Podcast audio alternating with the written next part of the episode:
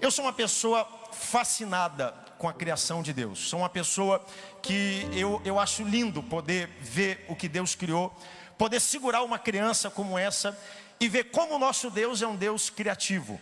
Como Deus não fica devendo nada para ninguém, como Deus, a Bíblia diz que Ele criou o, o ser humano de forma terrível e maravilhosa. Eu, eu é, preguei há pouco tempo atrás sobre o Deus forte e terrível. A Bíblia também diz que de forma terrível, deslumbrante e maravilhosa, Ele formou o ser humano.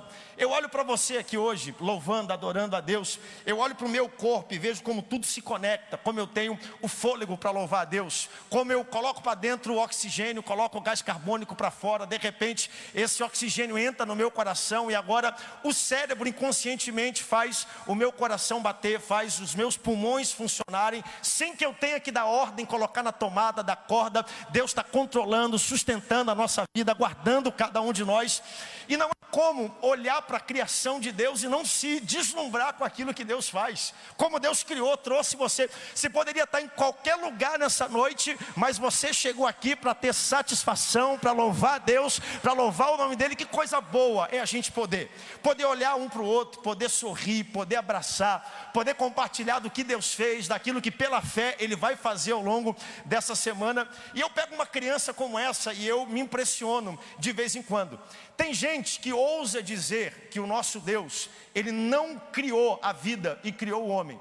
Nós tivemos agora, há pouco tempo atrás, celebraram na mídia, todos viram, 50 anos da chegada do homem à lua. E eu sou muito curioso, eu gosto de ver, de pesquisar, ministrar sobre essas coisas. E eu fui olhar um pouco sobre a teoria da criação do mundo. E alguns conhecem como o homem tentando tirar Deus da história, tenta descrever como o mundo aconteceu.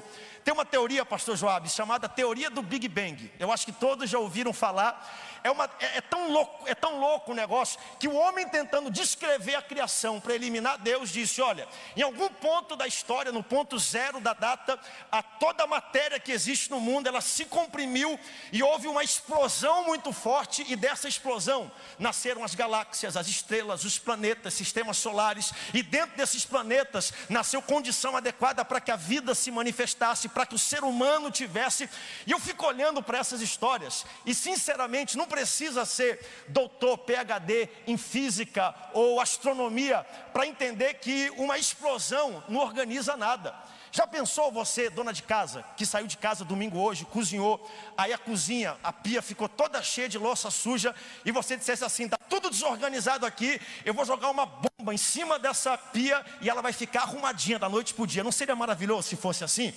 É impressionante crer que uma explosão arrumaria alguma coisa. É como se eu dissesse: vamos pegar aqui o templo central, tudo que tem aqui, os tijolos, vamos pegar o forro, a luz, vamos pegar os canos, vamos pegar toda a, a, granito, a madeira, e vamos colocar numa pilha, colocar uma bomba lá dentro, explodir, na esperança que de lá saia pelo menos uma capelazinha para a gente adorar a Deus. Não é assim que funciona. Você não é um acidente do acaso, você não é um acidente de percurso. Deus ama você, Ele criou você para um propósito específico e Ele é o teu Deus, está presente aqui nessa noite. Eu falei aqui há pouco tempo atrás sobre inovação, sobre criatividade, e eu quero falar para essa geração também de jovens que nós temos na igreja, de 35 para baixo.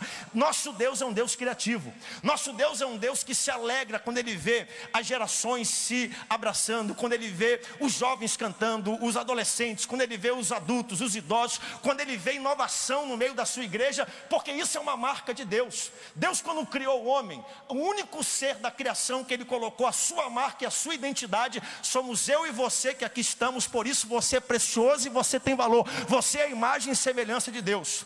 Ele disse: façamos o homem a nossa imagem e semelhança. O que, que significa isso? Você é um ser criativo, você é um ser capaz de inovar, você é um ser capaz de transformar sua história através da fé no nome do Senhor Jesus. Você é uma pessoa, você não é um derrotado, você não é um fracassado, um acidente de percurso. Quando nós usamos a nossa criatividade, nós engrandecemos a Deus, porque o nosso Deus é o ser mais criativo e mais inovador que existe em todo o universo.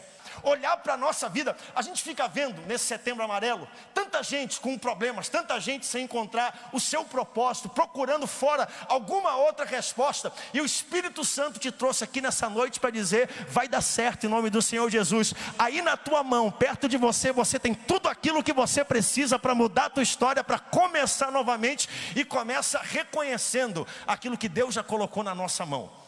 Se você está perto de um amigo, de um esposo, da sua esposa, dê um beijo nela, não é pecado não. Pode dar um beijo dentro da igreja, isso. A coisa mais importante que você tem já está perto de você.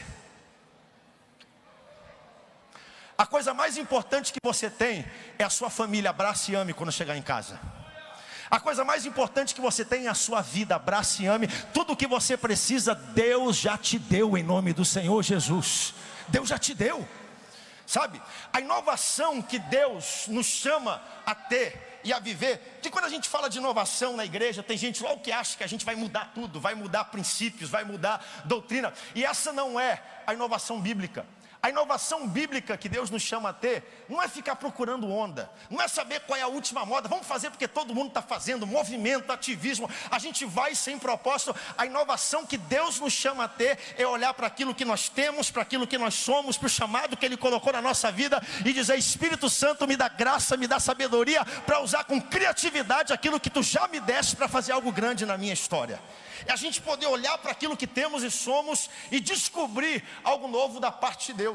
A arquitetura deixa isso muito claro.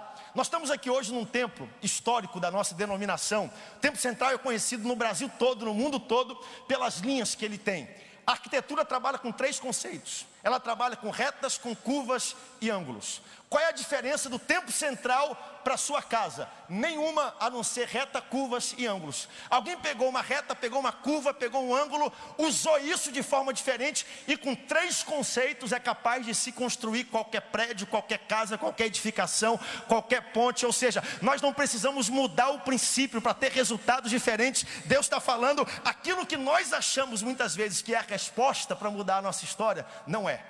Deus não precisa de muito para fazer muito. Deus não precisa ter tudo para fazer tudo. Até porque o conceito de muito para Deus é muito subjetivo. O que é muito para um Deus que governa o universo, que criou todas as coisas? O que é muito para um Deus que é pré-existente, onipotente? Nós não temos esse. Deus não precisa de muito para fazer muito. Não é o que eu tenho que determina onde eu chego, mas é o que eu faço com aquilo que eu tenho que determina onde eu chego. É como eu uso ou deixo de usar aquilo que Deus já colocou na minha mão, que vai determinar o local e o posicionamento que eu vou ter ao longo da minha história.